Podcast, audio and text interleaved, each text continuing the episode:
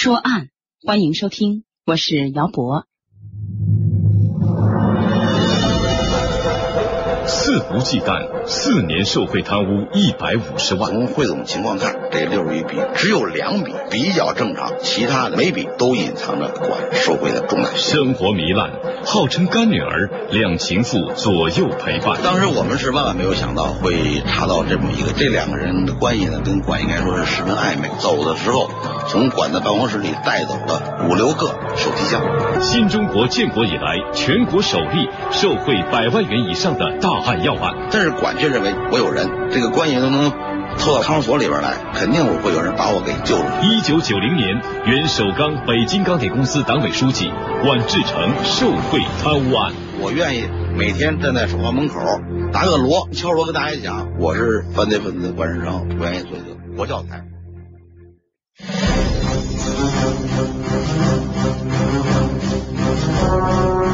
一九九一年的七月十八号，受贿贪污犯管志成被判处死刑。管志成，男，五十九岁。提起他，熟悉他的人都知道他的资历不浅，工龄四十年，党龄三十六年。不仅如此，他在事业上的成就也咄咄逼人，引人瞩目。早在一九八零年八月。不到五十岁的管志成就被任命为首都钢铁公司总经理助理。以后，他在首钢所属的出轧厂、炼钢厂、民产公司都担任过党委书记。从一九八九年四月开始，他荣升首钢北京钢铁公司的党委书记。一时间，照在管志成身上的光环愈发的耀眼。然而，管志成还有另一副面孔。从一九八六年到一九九零年四月间，管志成利用职务之便索贿受贿人民币一百五十一万多元。那么，管志成这样一个本来普普通通的党员干部，一个拥有八万名职工的大型企业的党委书记，是怎么样侵蚀了国家和集体的财产利益？更严重的是，他进行了哪些钱权交易的罪恶勾当？是怎样危害国家机关企业的正常工作，败坏社会风气？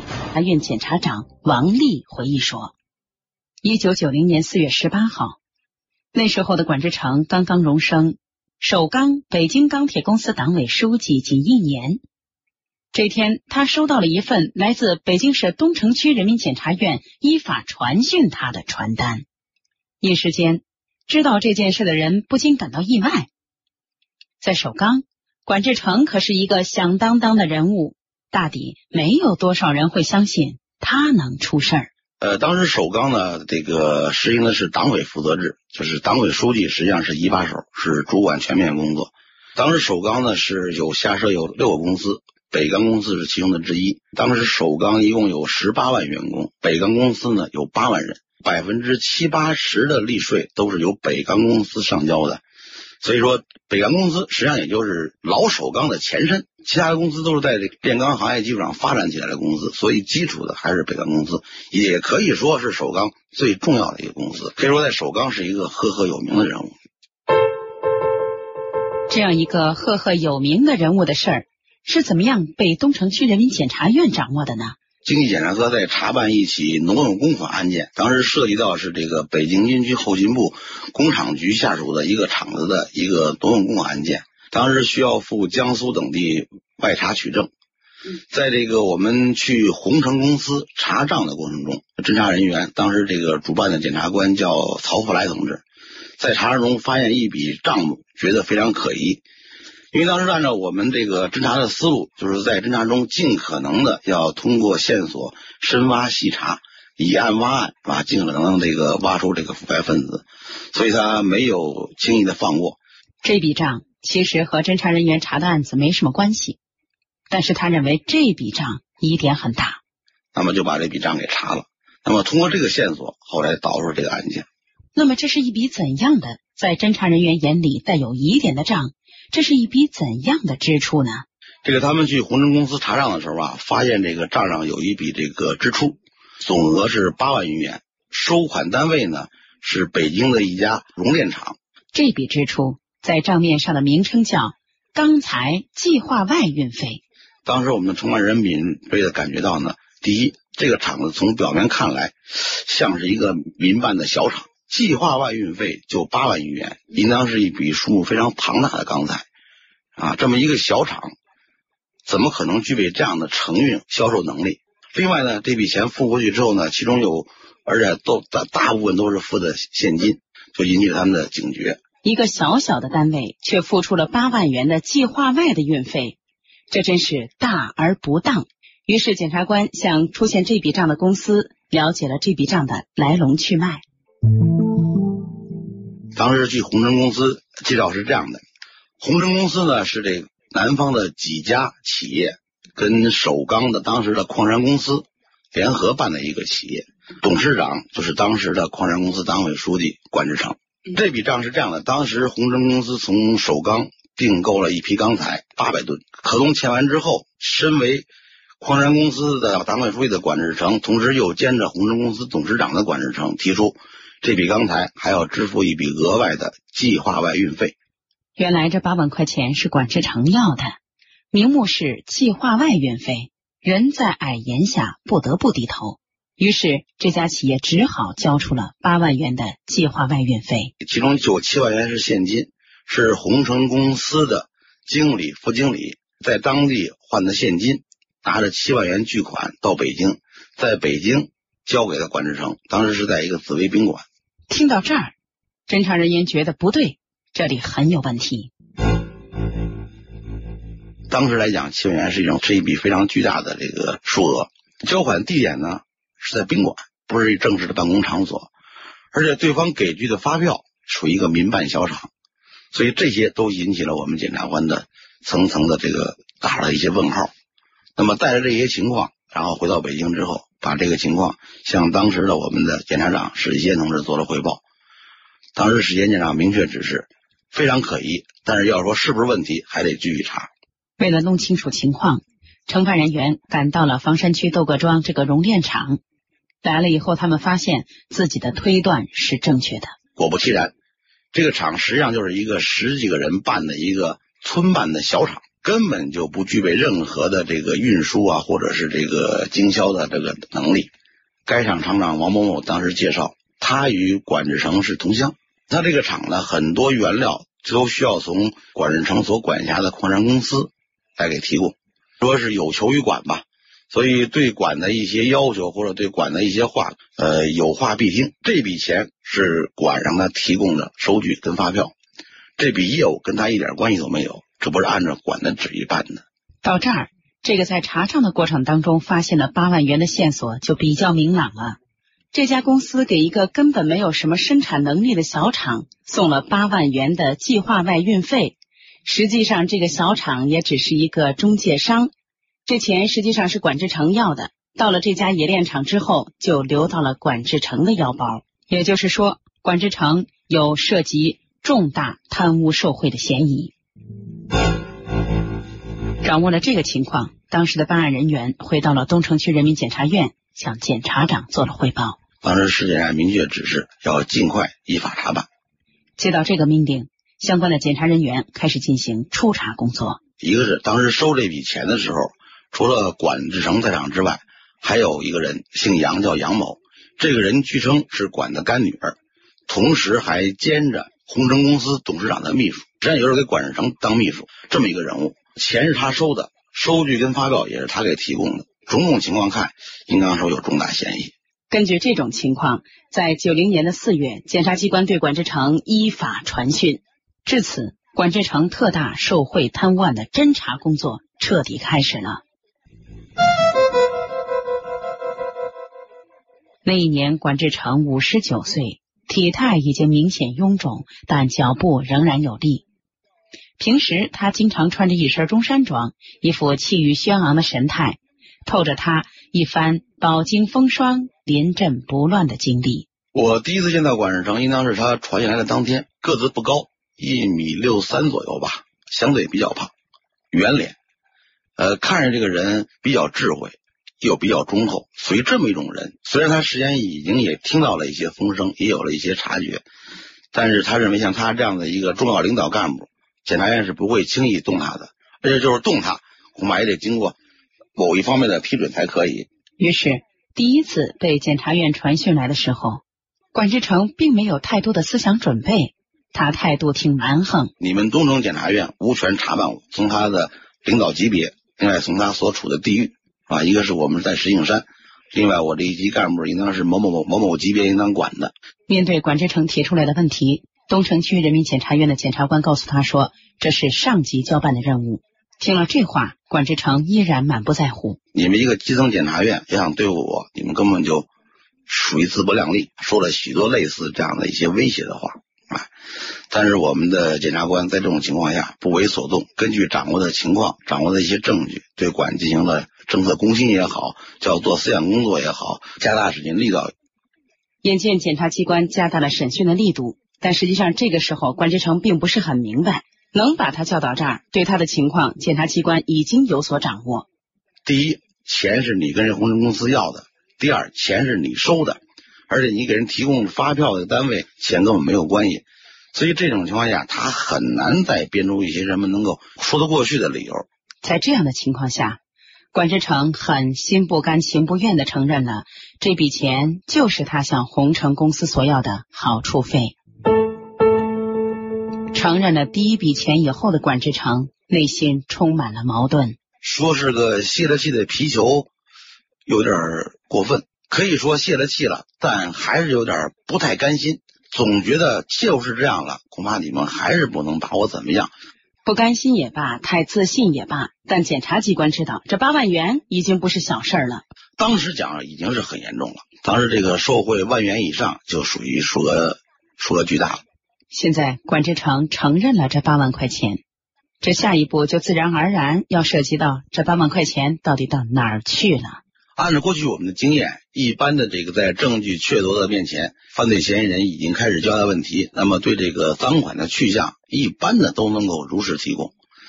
但是在问到这八万元的下落的时候，管志成是百般抵赖，始终不肯交代，一会儿说一个去处，一会儿说一个去处，经过查证，都是管志成在编造。也就是说，我们对他拘留的这个前三天里边，始终没有查实这八万元赃款的去向或者是下落，这引起了我们当时的非常高的一个警觉。是啊，谁能不奇怪呢？要钱的事儿都承认了，可是啊，钱用到什么地方却不承认，除非这钱放的不是地方。当时我们分析，也就是两个可能，一个是这笔赃款可能跟更多的赃款放在一起。如果交代了这笔赃款，就会引出更多的赃款，或者说这笔赃款隐藏在另外一个非常重要的人物。如果找到这个人物，有可能牵扯出更多的犯罪来。要不然，管没有理由不交代这八万元的去向。根据这种现状，调查人员对管志成的相关情况进行了再次的分析。因为当时我们除了前期查到的一些证据之外，对管志成采取刑事拘留措施以后。我们对管志成周围的一些关系也同时展开了调查。那么，通过我们这几天的查证，我们发现了一些其他的情况。发现了什么情况呢？检察机关经过调查了解，才知道这管志成可不简单。肆无忌惮，四年受贿贪污一百五十万。从汇总情况看，这六十余笔只有两笔比较正常，其他的每笔都隐藏着管受贿的重大生活糜烂，号称干女儿，两情妇左右陪伴。当时我们是万万没有想到会查到这么一个，这两个人的关系呢，跟管应该说是十分暧昧。走的时候，从管的办公室里带走了五六个手提箱。新中国建国以来，全国首例受贿百万元以上的大案。要案，但是管却认为我有人，这个关系都能拖到看守所里边来，肯定会有人把我给救出来。一九九零年，原首钢北京钢铁公司党委书记管志成受贿贪污案。我愿意每天站在首钢门口打个锣，敲锣跟大家讲，我是犯罪分子管志成，愿意做一个活教材。检察机关来到了首钢，在这儿。首钢的党委给予了检察机关非常多的帮助，在这儿，检察机关了解到了更多的情况。管世成，当然他们在首钢内部都知道的，有两个所谓的干女儿，一个叫于某某，一个叫杨某。这于某某那一年三十四岁，是首钢北京钢铁公司联合经销处调运科的运输计划专业员，他是管志成一手提拔重用的。在他二十三岁那一年，他拜管志成为干爹，随后他们就开始了姘居生活。另一位杨某，管志成案发的那一年，他仅二十五岁，应该说是十分暧昧。经过后来我们查证，应该说都是他他的两个情妇。在案发的前一天，这两个女人都到过管的办公室，在办公室里据说是商量了很长时间。走的时候，从管的办公室里带走了五六个手提箱。也就是说，里边很可能隐藏着大量的涉案的赃证物。就在前一天，为什么这么巧，还五六个皮箱？检察机关的工作人员敏锐的感到，这两个女人和管志成了经济犯罪的问题恐怕也有关系。由于这个于某，他的当时的真实身份呢是首钢北钢公司计划销售运输部的。运输专管员职务虽然不高，但是权力却很大，可以说主要是管这个首钢的钢材对外运输的这么一个工作。其实，在对管志成传讯的那一天，在东城区人民检察院的办公室门外，就传来一阵阵女人的哭叫声。人们循声望去，一个约莫三十四五岁的妇女在拼命的喊叫，声称要看望她的爹。这个女人就是于某某，她要看的爹就是管志成。当时检察机关的工作人员还不知道，这就是两个干女儿当中的杨某某，还以为是管志成的真亲戚呢。对管今后会怎么办？非常关心。当时他是以来探望管的这个名义来的，因为他不讲嘛，管他的干爹嘛。而后不久，在对管志成进行刑事拘留以后，检察机关依法传讯了于某某。这天，于某某又来了，当然这一次啊是被检察院给叫来的。他一来就说自己和管志成就是工作上的关系。他当时认为呢，还是因为我他是管的干女儿，所以我们找他的。实际上那时候我们已经掌握了他可有可能涉嫌跟管的犯罪有关系的一些情况。所以于某某来了以后什么都不交代，只是一味的强调自己就是管志成的干女儿而已。而且这个说管对他也十分照顾，但是工作上跟其他上没有任何关系。看到这种情况，侦查人员拿出了掌握的线索。你们那天从管子办公室我去过管子办公室，商量过一些什么情况？从管子办公室里拿走过什么东西？最起码你拿走了几个箱子，箱子里边是什么东西？箱子的下落你都得交代。听到这些，于某某有点坚持不住了，但很快他抛出了一个理由，说箱子里面都是一些票据跟账目，为了关心干爹，怕给干爹惹麻烦，所以把这些票据跟账目都给销毁了。于某某看似很真诚，自认很聪明的说：“在四月十九号，也就是你们传唤我干爹的第二天，我一把火把那些东西都在室外给烧了。”检察机关看到于某某生动的脸，他们在想：于某某为什么强调要把这些资料烧了呢？恰恰说明这些资料他没烧，或者说那天起码那天他没烧。这不是也巧了？四月十九号这天呢，正好下雨。那么这种情况，你不可能到户外去焚烧这些东西。实际上也是应该说是凑巧吧。但是这种情况本来我们也不会相信。这才真是欲盖弥彰。检察官面对着生动的于某某，说出了下雨的理由。那天是然是下雨，你到哪儿去烧的？这个时候，于某某可以说是拒不回答啊，因为他也知道没法再把他编远了了。那么这种情况下呢，我们依法。对于某的住处进行了搜查，检察机关来到了于某某的住处，在这儿搜查一无所获。然后他们转战来到了于某某父母的家，到这儿进行搜查。于某某的父母见到检查人员来搜自己的家，自然极不乐意，百般阻挠。但因为自己的女儿涉嫌和管志成的问题有关系，所以也只能作罢。于是。检查人员在和于某某的父母做完工作之后，开始搜查。呃，应该说搜查过程也非常曲折。我们最后从哪儿呢？从他父母家的阳台的一个废纸箱里边搜出了一个密码箱。当时打开里面，现金、存折，还有这个金银首饰，还有一些部分美金跟港币，就是现金跟存折加起来三十余万。当时这应该说一个非常非常巨大的数字了。当时我们查办的案件说贪污受贿几万元的一一个特大案件了。那么从这一个密码箱里，咱们就起获了三十余万元要知道那可是一九九零年啊，这家里动辄就放三十多万元的东西。有了这个数字和线索，更印证了检察官对于某和管志成经济问题的判断。那么这个突破之后呢，咱们再审讯这个于某某的时候呢，应该说就是相对比今天的就比较顺利了，因为你这么多财物哪里来的？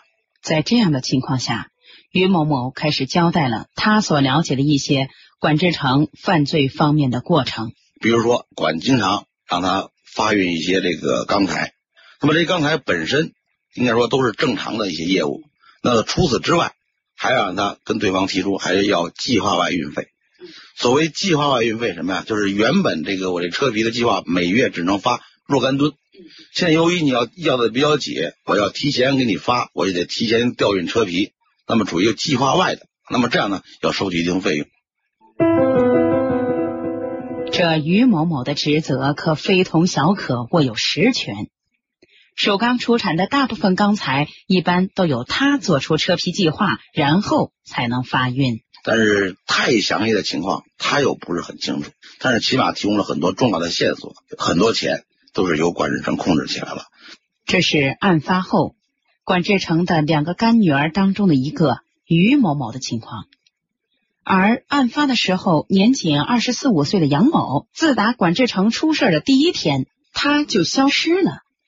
管志成出事儿，那是经济上的问题，和他有什么关系？他为什么迫不及待的消失呢？检察官觉得他的消失本身就耐人寻味。我们在对他家中进行查找的时候，当地的居委会提供了一个重要情况，就是在我们传讯管的当天晚上，杨曾经在他所住，他应该住的一个是一个居民楼，他这个楼房的是那个垃圾道附近焚烧东西，烧了大概有两个多小时。邻居说，那烧的时间长。之所以印象这么深，是因为这小姑娘烧东西的时候差点引起火灾，所以他们还好好去看，你烧什么呢？说当时这个神色非常慌张，经过这么一个重要情况。但是当时杨确实已经去向不明。当时我们感觉到杨可能是跟管的关系可能更密切一些，尤其是我们又了解到，就是第一次管在这个所谓紫薇宾馆收红人公司那八万块钱的时候，杨就在身边。而且当时杨是以红城公司董事长秘书的身份收的这笔钱，所以他可能参与的犯罪程度可能会更深一些，他可能了解情况会更多一些。所以当时我们决定就是组织力量对杨某进行抓捕，但是困难比较多，因为这个等我们查找的时候，杨某已经去向不明好几天了。杨某在哪儿？他和管志成到底是一个什么样的关系？他为什么要逃？他到底知道什么呢？这个最初检察机关在办其他案件的时候，发现了一个不明账物或者说污点账物的一个小线头，最后是怎么发掘成一个大案的呢？说案，明天继续为您介绍一九九零年由东城区人民检察院查办的一九九零年管志成受贿案精编版下集。本期说案到这就结束了，感谢您的收听。本期案件的讲述人。这个案件当年的专案组组长，现北京市东城区人民检察院检察长王丽。采访编辑播出，姚博。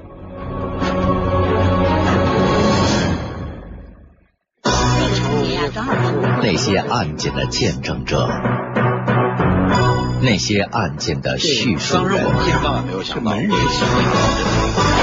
那些案件的来龙去脉。那些案件的轮廓细节，过往岁月中那些令人警醒的案件。